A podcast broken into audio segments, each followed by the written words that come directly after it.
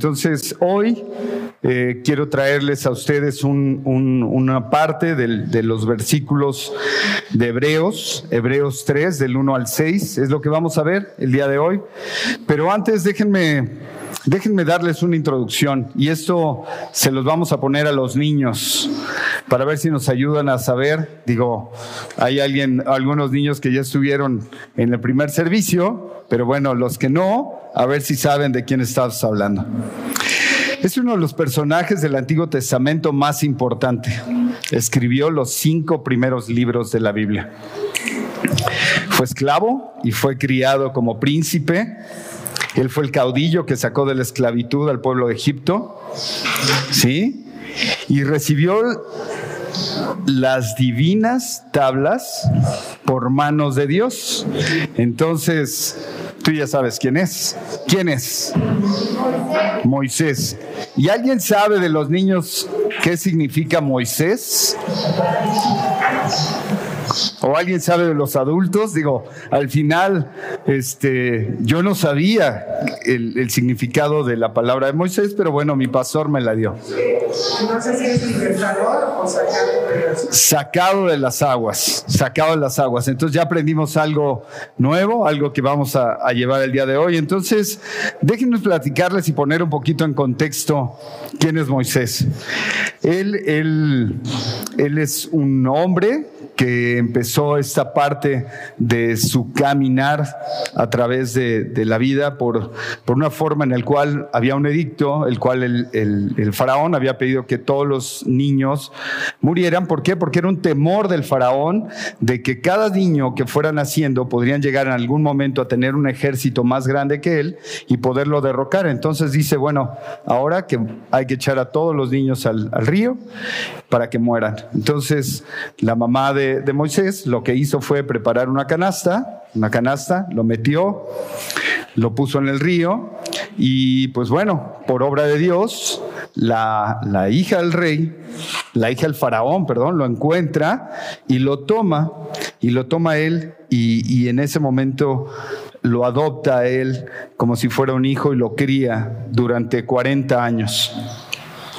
Pero es cuando cuando él cumple los 40 años, toma una decisión decisiva en su vida y es eh, identificarse con su pueblo, ir y libertar a ese pueblo que había pasado 400 años en esclavitud y decide tomar esto. Y en una de esas, él ve a uno de los egipcios maltratar a alguien de su pueblo y lo mata.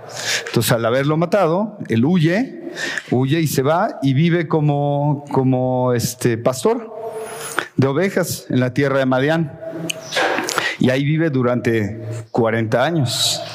Entonces, si hacemos cuentas, era un Moisés grande, era un Moisés ya de 80 años. Entonces, a los 80 años, la vida de Moisés toma un giro, toma un giro muy fuerte. Y ese giro es porque Dios, en una zarza, se le aparece y le pide una comisión para confrontar al faraón y para pedirle que lo ayude a libertar al pueblo de Egipto del faraón. ¿Y qué hace? Promete el Señor en rescatar al pueblo por medio de él. Creo que eh, el, el, encuentro que tuvo con él fue tan grande que pues no se le podía decir que no, ¿no? Al final él se negó, ¿no? Pero pues Dios venció todas las excusas y todo lo que él tenía y los miedos y le dijo, vamos, ¿no? Entonces, la confrontación de Moisés y Aarón con el faraón, todos lo conocemos, esa historia, ¿no? Que fue pues muy emocionante. Y sabemos que Dios azotó al pueblo del faraón. ¿Y recuerdan con cuántas plagas fue, niños? ¿Cuántas? Niños.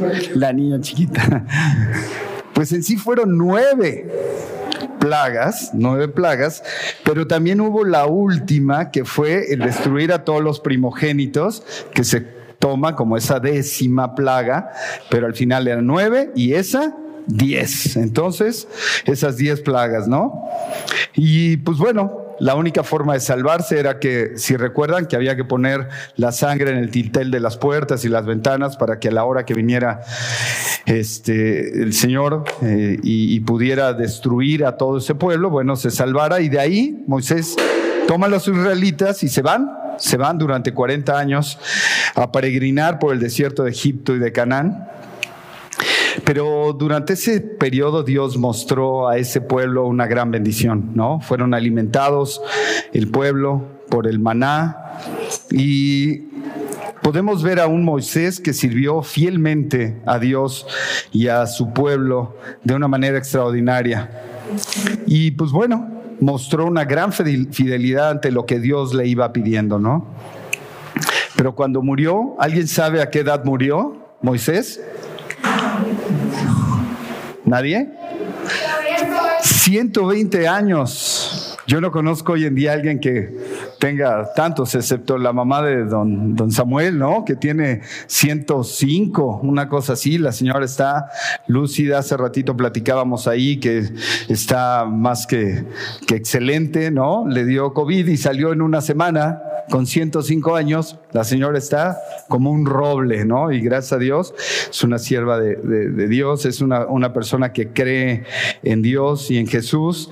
Y bueno, al final vemos a un Moisés, ¿no? Como, como ese, esa persona que vino a rescatar, como ese caudillo, como ese ejemplo que él tomó el pueblo y que en verdad a la hora de que él fallece, bueno, deja un gran legado y por eso el pueblo judío estaba tan aferrado a la parte de Moisés. Entonces, entendiendo un poquito esto, yo quiero poner eh, ese, ese mensaje en, en, las manos de Dios y pedirles que, que oremos porque lo que vayamos a escuchar sea de impacto para la vida de cada uno de nosotros. Entonces, vamos a orar por ese momento. Bendito Padre, gracias Señor, te doy por esta gran oportunidad que tengo de acercarme, Señor, a mis hermanos, Señor, a través de tu palabra. Sé que hoy, Señor, tú tienes algo importante para cada uno de ellos. Permite que el mensaje, Señor, entre en sus corazones y que puedan ser transformados para que apliquemos tu palabra en nuestra vida, Señor. Gracias por esta hermosa comunidad IBJ, por todas las personas que nos ven por la vía del Internet, Señor darte gracias por toda esta familia que está aquí reunida, Señor, por los jóvenes, los niños, Señor, y pedirte que derrames, Señor, gracia en nosotros. Te pido, Señor, también que cierres cualquier distracción que haya en su mente, cualquier distracción que puedan llegar a tener, que se enfoquen solamente en tu palabra, Señor, y en lo que tú hoy nos quieres decir. Nos ponemos en tus manos, bendito Padre. Amén, Señor. Y bueno, vamos en estos, en estos seis versículos a ver la diferencia de Moisés versus Jesús, porque esa era la preocupación que tenía en, en ese tiempo el que escribió esta carta a los hebreos, que hasta ahorita no se sabe quién, en algunas cosas que estaba leyendo decían que podía ser Apolos, que podía ser Pablo, porque ocupaba algunas cosas muy parecidas a lo que Pablo hablaba, pero no, no hay quien nos pueda decir que quién escribió esa carta. Entonces vamos a hablar de ese Moisés como siervo y de ese Jesús como hijo. Entonces vamos a leer los dos primeros versículos, ¿les parece? Hebreos 3.1, yo lo voy a leer en la NBLA.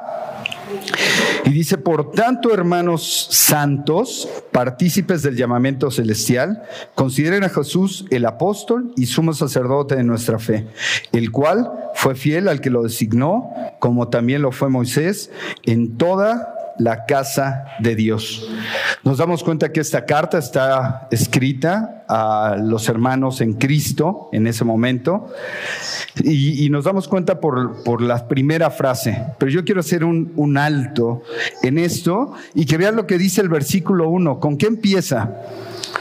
Por tanto, ¿por qué? Porque él ya les había explicado en el versículo, en el capítulo 1 y 2, la importancia de Jesús versus los ángeles, ¿no? La forma como Dios y Cristo era superior a ellos, la parte de la salvación. Entonces les dice, a ver, ya les expliqué ¿no? Toda esa parte de la superioridad de Jesús. Ahora vamos a entender cuál es la superioridad que hay entre Moisés y Jesús y que tenemos a un Jesús por arriba de lo que Moisés ha hecho. Entonces, eso es algo importante, porque Dios en ese momento exhorta a este escritor a que ponga un alto a esa forma de pensar y, busca de alguna forma entrar en el corazón de estos hermanos judíos convertidos.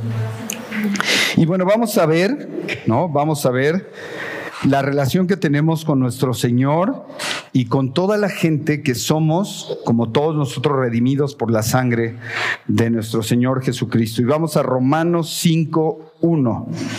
Romanos 5.1 para entender un poquito por qué son llamados hermanos santos.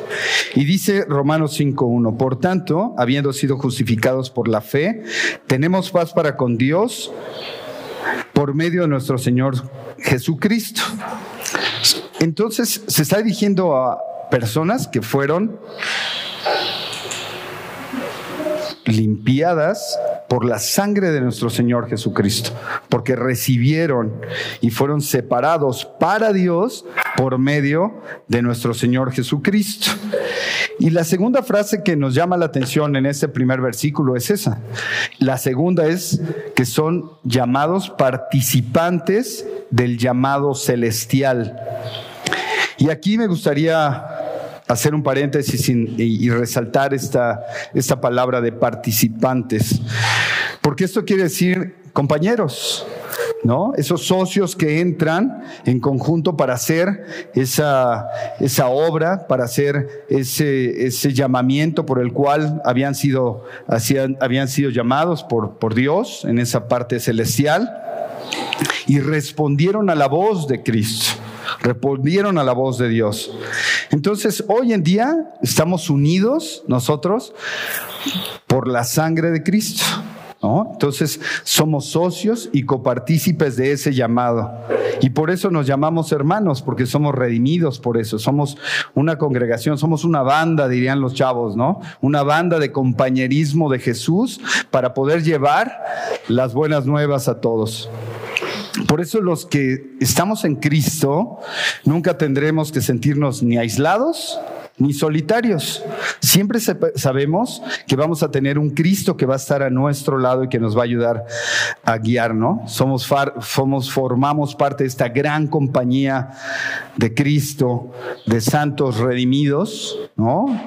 Y que pertenecemos siempre a Dios, a un Dios que envió a Jesús a morir por cada uno de nosotros. Y fíjense algo que es el escritor de Hebreos nos dice en ese versículo. Nos invita como hijos a Dios a considerar a Jesús y eso es lo que les venía pidiendo. Les venía diciendo, quiten que los ángeles son mayores, que todo. Yo les voy a explicar, consideren a Jesús. Y la palabra considerar es mirar con atención o escudriñar. Y por eso es tan importante considerar las cosas antes de hacerlas, sin antes no haber revisado el porqué de las cosas. Y eso es lo que les pasaba en ese momento porque a nosotros nos cuesta trabajo también a veces ir a la palabra, escudriñarla, ver y buscar a Jesús en ella y tomarla y hacerla propia y no dejarla, porque entre más nosotros nos acercamos, más nos enamoramos de Él y entendemos que en Él no hay marcha alguna, en Él solamente hay sacrificio, en Él solamente hay amor. Entonces, es un ser perfecto y admirable. Entonces, ¿por qué no ir a Él y buscarlo a Él para tener esa continuidad con lo que Jesús hace en nuestras vidas? Ahora, ahí también habla de algo sorprendente. Y si se dan cuenta, el versículo dice, consideren a Jesús el apóstol y fíjense que la palabra de apóstol en, este, en este versículo es la primera y única vez que van a hablar de Dios como, de Jesús, perdón, como un apóstol. Porque la palabra apóstol quiere decir enviado, mensajero o embajador. Y pues bueno, sí, él fue enviado por Dios, ¿no? Para llevar el mensaje a todo el pueblo. Entonces, es una forma en la cual utilizó a su hijo para revelar lo que eh, nuestro Señor quería decirnos a cada uno de nosotros, tomó una herramienta que hoy en día amamos y valoramos tanto por un sacrificio que él hizo para proclamar el mensaje de su Padre. Y fíjense, podemos ir ahí mismo, todos que están ahí en Hebreos 1, el 1 y el 2 dice, Dios, habiendo hablado hace mucho tiempo, en muchas ocasiones y de muchas maneras a los padres, por los profetas, en esos últimos días nos ha hablado por su Hijo, a quien constituyó heredero de todas las cosas, por medio de quien hizo también el universo. Entonces, ahí entendemos que utilizó a su Hijo para poder llevar ese mensaje que él tenía. Y el apóstol Juan en algunos de los versículos él lo nombra como eso, como ese enviado, como ese embajador, como ese, ese mensajero de lo que el Padre quería decir. Y fíjense, yo les voy a leer aquí uh, rápidamente un, un, resumen de estos, de estos versículos. Juan 3, 17. El Padre envió a Jesús al mundo para salvar al mundo. Juan 3:34, el Padre envió a Jesús al mundo para proclamar su palabra al mundo. Juan 5:36, el Padre dio ciertas obras a Jesús que hiciera mientras estaba en el mundo. Juan 6:29, lo que quiere hacer las obras de Dios deben creer en su mensajero, Jesús. Y Juan 17:3, Jesús fue enviado al mundo para que conociéramos a Dios y así tener vida eterna. Entonces nos damos cuenta que Él fue y fue nombrado ahí apóstol por una razón, para que entendieran ese pueblo judío de la forma en la que había sido llamado apóstol en ese momento, como un mensajero. Pero habla otra cosa, dice, eh, celestial consideran a Jesús el apóstol y sumo sacerdote de nuestra fe, el sumo sacerdote. Todos recordamos el Antiguo Testamento y esto habla de Hebreos. Hebreos cita muchas cosas del Antiguo Testamento y esta es una de ellas. El sumo sacerdote, si recordamos en aquellos tiempos, era una sola persona que podía entrar ¿no? al tabernáculo, a esa, a esa casa de Dios y que lo hacía una vez al año. Y Chachito la semana pasada hablaba de que entraba con los cascabeles y que si ya no se oía ruido, pues había, había muerto, ¿no? No había entrado impuro, no con los, no había, no había aceptado este, nuestro Señor a ese, enviado, estaba, estaba teniendo problemas y al final morían, ¿no? Y había que sacarlo de la cuerda porque pues no recibían la bendición en ese año.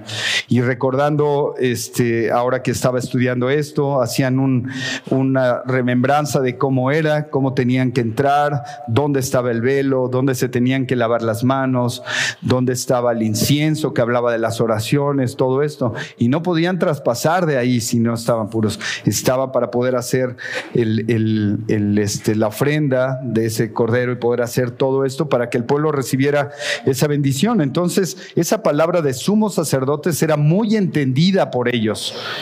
Por, ese, por esas personas judías. Entonces, por eso lo, lo, lo. Porque aquí hay una connotación muy importante. Esta es la forma de hablarle a alguien que representó a nosotros ante el Padre, pero que también representa al Padre ante nosotros. Entonces, de esta forma, Él lo pone ahí y les dice, él es un sumo sacerdote porque representa al Padre a nosotros, pero también Él representa a su Padre.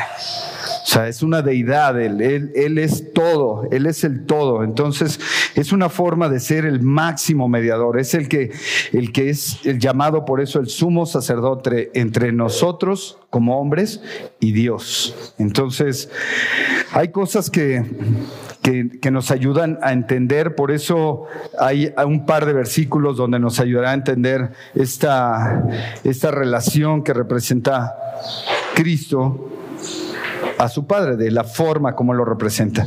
Y vamos a pedirles a ver si nos ayudan con primero de Juan 2.1. Primera de Juan 2.1, si la quieren buscar, pero dice así, hijitos míos, les escribo estas cosas para que no pequen. Y si alguien peca, tenemos abogado para con el Padre, a Jesucristo el justo nos damos cuenta esa, esa intersección que tiene Él con el Padre a través de, de lo que Jesucristo es. Entonces, para entender un poquito esto, es que cuando nosotros pecamos, Jesús nos defiende delante del Padre.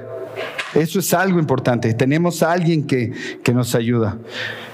Porque muestra sus heridas, ¿no? Por nuestra salvación. Y hay algo importante. Su sangre derramada por cada uno de nosotros es la base, es la base de nuestra defensa ante el Padre. Entonces, tenemos a alguien que sabemos que pues no seremos condenados, ¿no? Sabemos que ahora sí eh, nuestra salvación es segura, ¿no? Porque se basa en eso, en una conexión perpetua que tenemos con el Padre y con el Hijo, que es nuestro Señor Jesucristo. Entonces nos damos cuenta que el autor de Hebreos se dirige eh, a ellos escribiendo con un propósito de ayudarlos a que no regresen al judaísmo, que se den cuenta que Cristo es superior que Moisés, que tienen que entender que sobre Moisés hay un Cristo que está por encima de cualquier cosa, porque nosotros vimos, y si, y si recordamos, de cuántos años fue la vida de Moisés. 120 años, ¿no? Y nosotros hoy en día tenemos a un Cristo vivo. Y ya pasaron 2021 años y nosotros seguimos teniendo un Cristo vivo. No es una persona de 120 años. Entonces, vamos a ver algunas diferencias por las cuales hablan estos dos versículos para entender esta parte de Hebreos 3.2. Fíjense, voy a leer Hebreos 3.2, el cual fue fiel a lo que designó, como también lo fue Moisés en toda la casa de Dios. Llama la atención la fidelidad de, Moisés, pero también habla de la, de fidelidad de, de Jesús porque los dos cumplieron fielmente y cabalmente los designios que Dios les puso.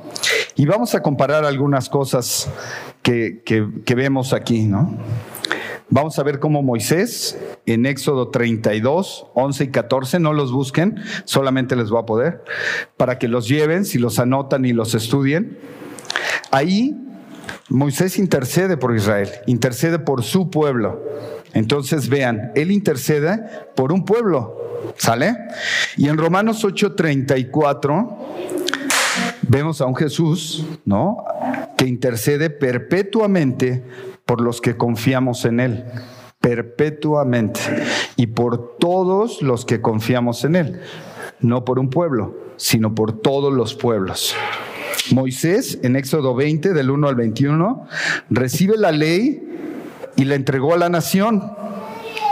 Pero Jesús, en Juan 17, 7 y 8, compartió con sus discípulos todo el mensaje que el Padre le había dado y esto le llamamos la oración intercesora.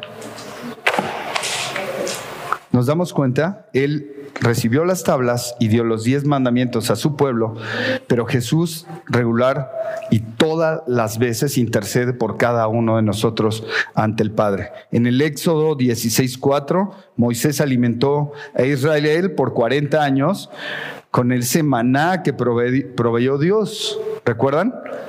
Que pedían pan y les dijo, aquí está, pedían las cornisas, ahí está, y les fue poniendo, pero 40 años. Y en Juan 6, 32, 35, Jesús alimenta espiritualmente para siempre a los que confían en Él. Si tú confías en Él, sabrás que siempre tendrás un alimento espiritual por parte de Jesús, por parte de Dios, que siempre estará presente en tu vida. Y estas son algunas de las cosas que hay como comparación, ¿no? Porque aunque los dos fueron fieles a la voluntad de Dios, vemos en este caso la superioridad del uno y el otro, de un Moisés y de un Jesús, que tenían una superioridad totalmente diferente, uno sobre su pueblo y otro sobre la humanidad, incluyendo a ese pueblo. Entonces, esa parte en la cual Moisés fue fiel, fue, fue solamente fiel por, por ese momento en, en, su pueblo, en esos 120 años, y hoy tenemos a un Jesús que es fiel eternamente, porque así lo hemos entendido, así no lo dejaron escrito, que tenemos un, un Dios eterno. Fueron alimentados con el maná por un tiempo eh, previsto, nada más un, un, un 40 años, y tenemos a un Jesús que nos sigue alimentando todos los días, todos los días de nuestra vida, si nosotros acudimos a Él. Ahora Hebreos 3, del 3 y el 4, que esa es la otra parte, Vamos a leerlo. Dice Hebreos 3, 3 y 4. Dice, por, dice, porque de tanto mayor gloria que Moisés es estimado digno este. ¿Cuánto tiene mayor honra que la casa el que lo hizo? Porque toda casa es hecha por alguno, pero el que hizo todas las cosas es Dios. Y aquí podemos ver que es mayor el que hace la casa que el que la administra. Y en, estos, en este versículo vamos a ver que el, nombre casa, ¿a quién, quién creen que se refiere? ¿Quién es la casa de Dios? Nosotros, ¿no? Nosotros somos la casa de Dios. Se refiere al pueblo de Dios. Se refiere a los que creemos en Él. Entonces, en verdad, Moisés administró la casa de Dios en Israel durante ese reinado que él tuvo, donde esa parte donde, donde Dios lo puso. Pero Jesús es el creador de la casa. Es el creador de todos nosotros. Es el creador de la iglesia, incluso de Israel. ¿Y por qué lo tenemos que entender así? Porque dice que si la casa, dice el versículo, ¿cuánto tiene mayor honra que la casa el que la hizo? Porque todas las cosas es hecha por alguno, pero el que hizo todas las cosas es quién? Es Dios. Entonces tenemos que entender que la casa de Dios es partícipe de la casa de nuestro Señor Jesús, porque son uno. Entonces tenemos que entender que es esta diferencia entre Moisés y Jesús. Tenemos un Jesús superior sobre Moisés, porque Moisés fue siervo, siervo de la casa de Dios, y Jesús fue hijo sobre la casa de Dios. Ahí es la gran diferencia. Uno siervo, uno hijo. Y vamos a, la tercera parte. Hebreos 3.5. Hebreos 3.5. Y fíjense que este pasaje es muy, muy importante. Y Moisés, a la verdad, fue fiel en toda la casa de Dios. Pero ahí hay una palabra, como siervo, para testimonio de lo que se iba a decir. Decir, perdón. Entonces nos damos cuenta que Moisés fue muy, muy bueno, fue excelente en lo que hizo como siervo en la casa de Dios. Y, hemos visto algunas maneras en las cuales el Señor ministra, ministra la, y guió a Moisés y al pueblo para poderlo sacar de Egipto y tenerlo en, en la tierra prometida. Entonces vemos la mano de Dios puesta ahí en él, ¿no? Fue un ministerio muy fuerte lo que, él, lo que él hizo, Moisés, el haber desafiado al faraón, el poder tomar al pueblo, poderlo llevar y sacarlo, porque no era un, pueblo fácil, era un pueblo difícil. Fue muy difícil para él gobernarlo, incluso en algunas ocasiones lo quisieron apedrear, pero Dios lo ayudó ¿no? Como siempre, Dios le había dado la promesa de, cuidarlo y de ayudar a sacar al pueblo, que pues bueno, siempre tenía esa parte, tuvo desánimo, ¿no? Tuvo mucho desánimo y se desesperó. ¿Y qué hizo? Clamó a Dios. Clamó a Dios y Dios, una vez más, ¿no? Lo libra de tener todo eso en su mente y lo ayuda y para que él pudiera cumplir fielmente el ministerio por el que él había puesto. Ahora yo te pido que te detengas ahí. Compáralo con Jesús. El ministerio de Jesús. ¿En algún momento se quejó? ¿En algún momento no quiso cargar? ¿En algún momento puso en duda lo que él estaba haciendo? Él, sabía que sigue hasta la fecha gobernando a un pueblo rebelde, ¿no? A un pueblo que somos pecadores, a un pueblo que lo hacemos a un lado. Pero ahí tenemos a un Jesús que ama y que muestra su amor para con nosotros. Pero fíjense que esta palabra de siervo en esta parte quiere decir que alguien que sirve a otro por amor. Y de eso habla, de ese amor que tenía Moisés hacia Dios y que obedeció fielmente hacia todos los mandatos que le puso. Porque Moisés amaba a Dios y amaba a su pueblo.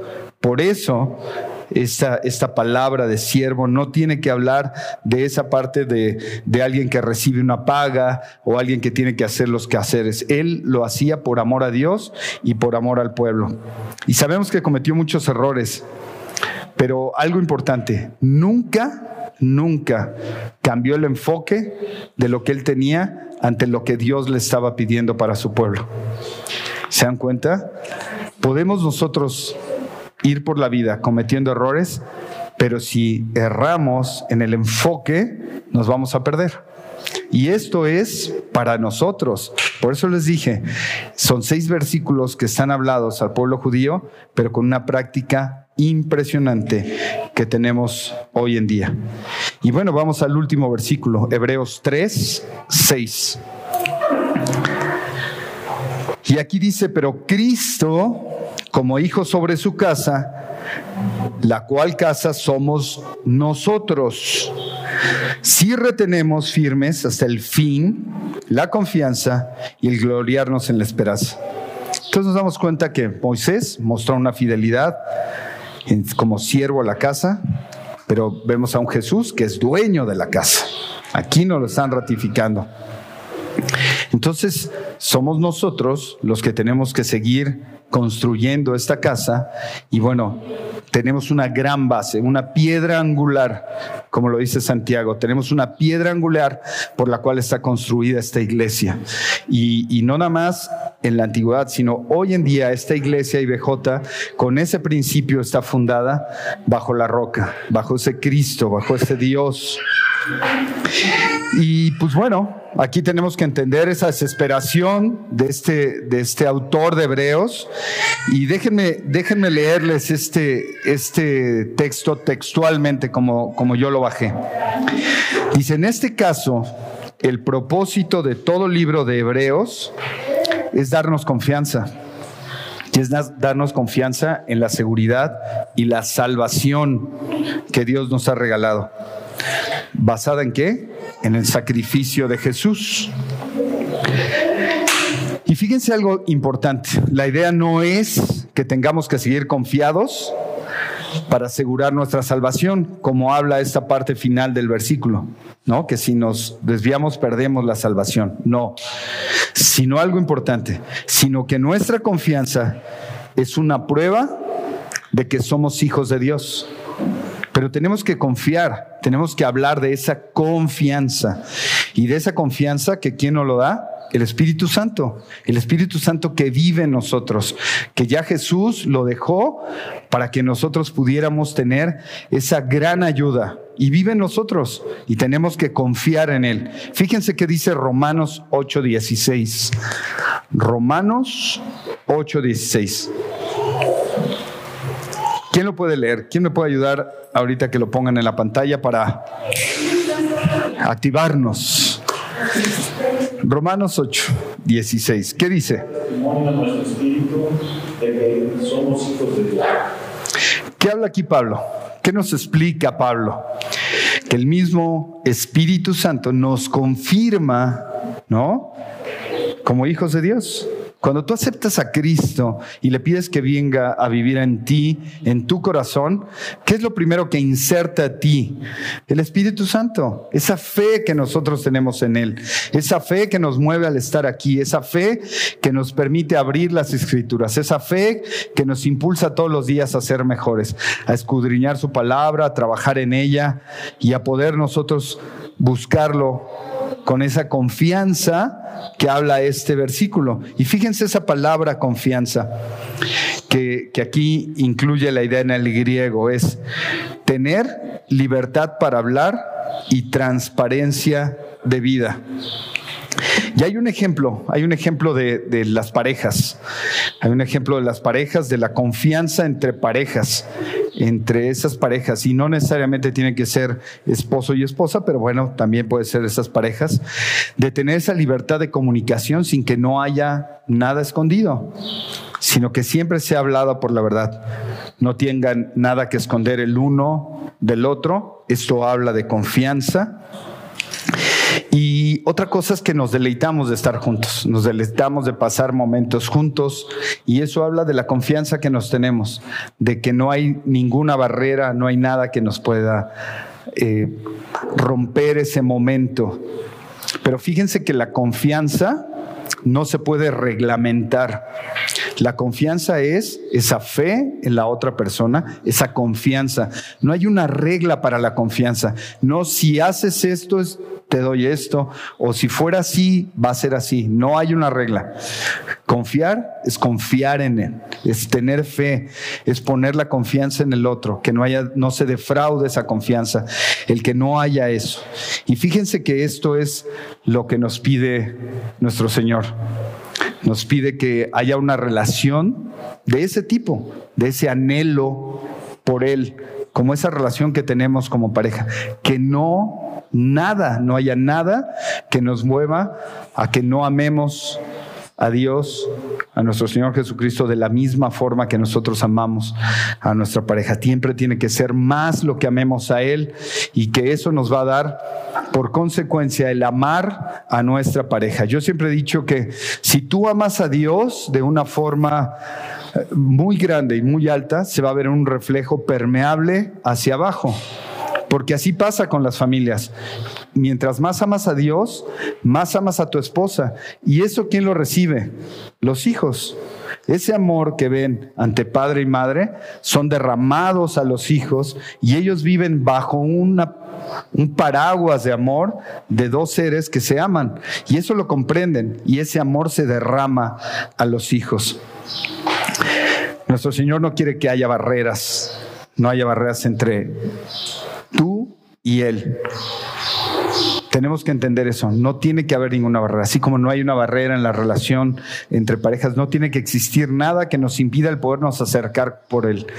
Por eso Él les dice, anteriormente tenían que entrar una vez por año, pero hoy con Jesús ya no es eso.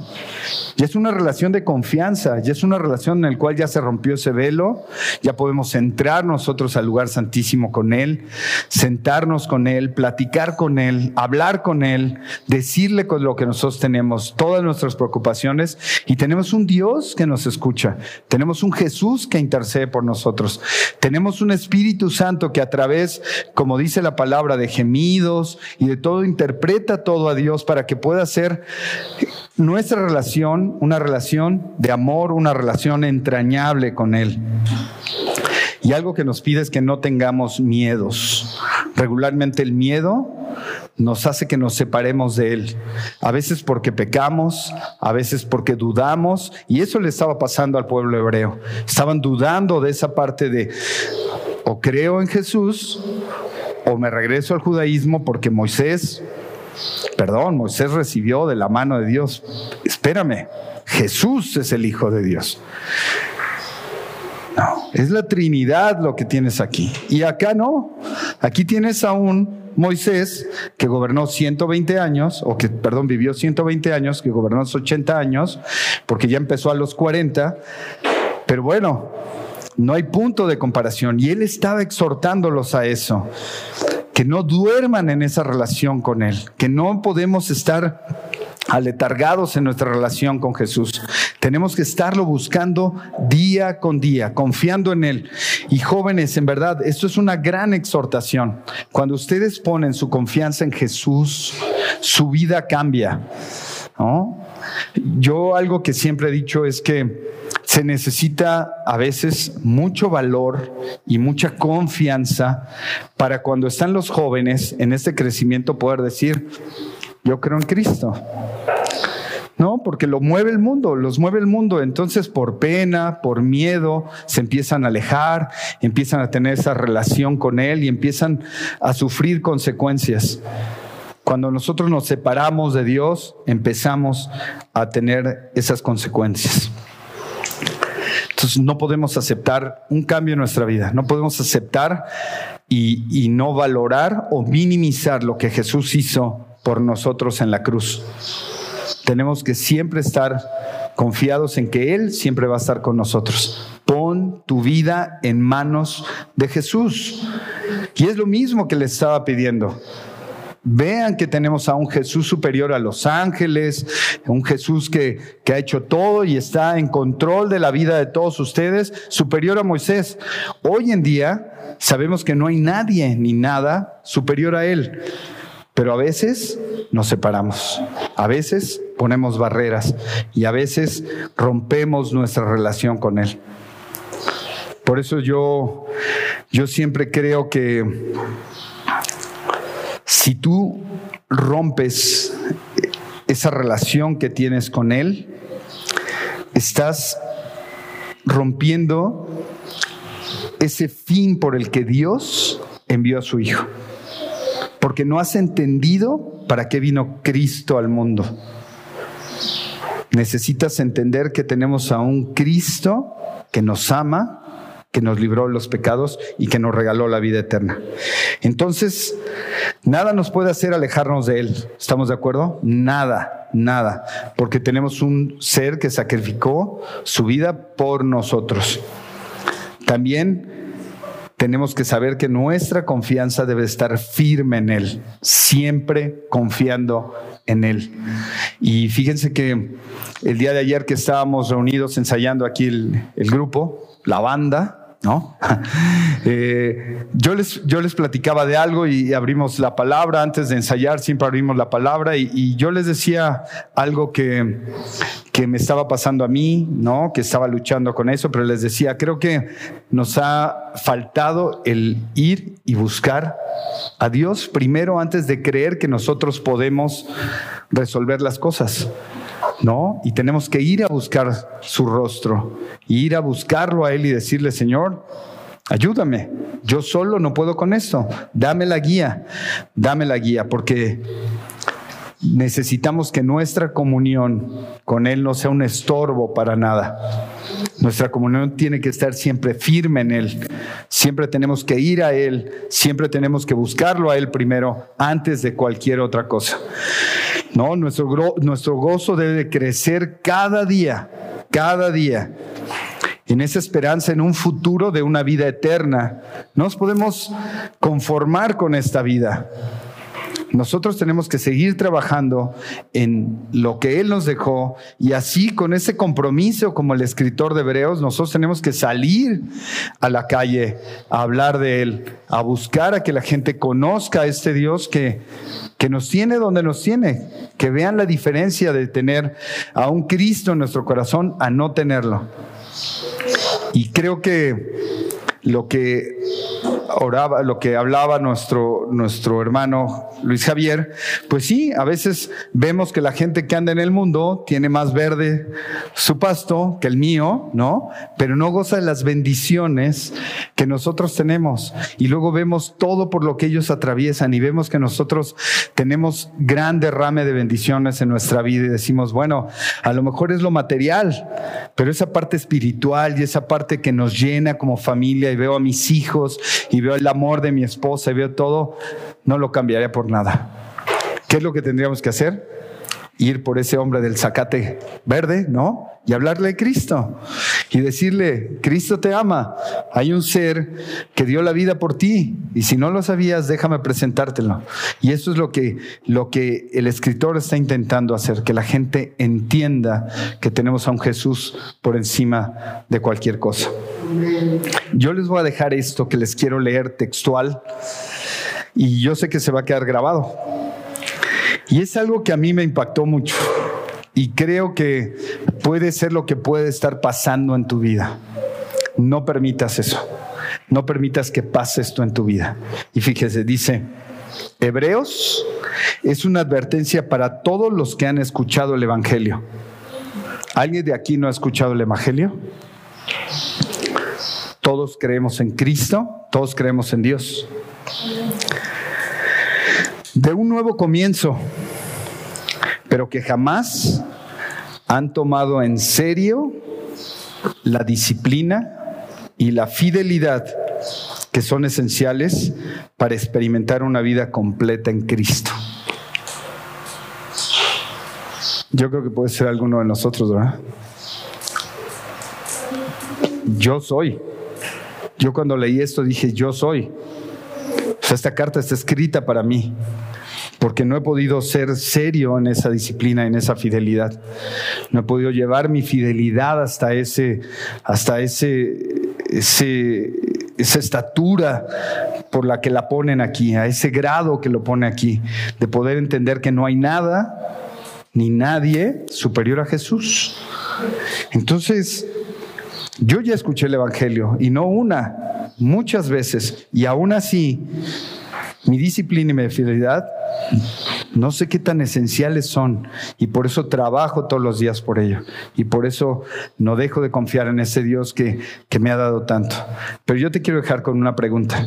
Si ya entendiste la diferencia de Moisés y de Jesús y de lo que estaba pasando ahí, ¿por qué se querían desprender ellos de Jesús? Yo te pregunto a ti, ¿quién es o qué es tu Moisés? Piénsalo, piénsalo, porque hay algo o alguien que está haciendo tu Moisés y que te está haciendo separarte de este Dios, de este Jesús, que es el dueño de la casa, que es el dueño de todo, el que creó todo y el que administra esta casa, que somos todos nosotros y que en verdad necesitamos tener una comunión importante con Él. Entonces, llévatelo en tu mente y pregúntate, ¿quién o qué es tu Moisés? Vamos a orar. Bendito Padre, gracias Señor, te damos en esta hermosa mañana, Señor. Gracias porque nos permitiste abrir tu palabra, Señor.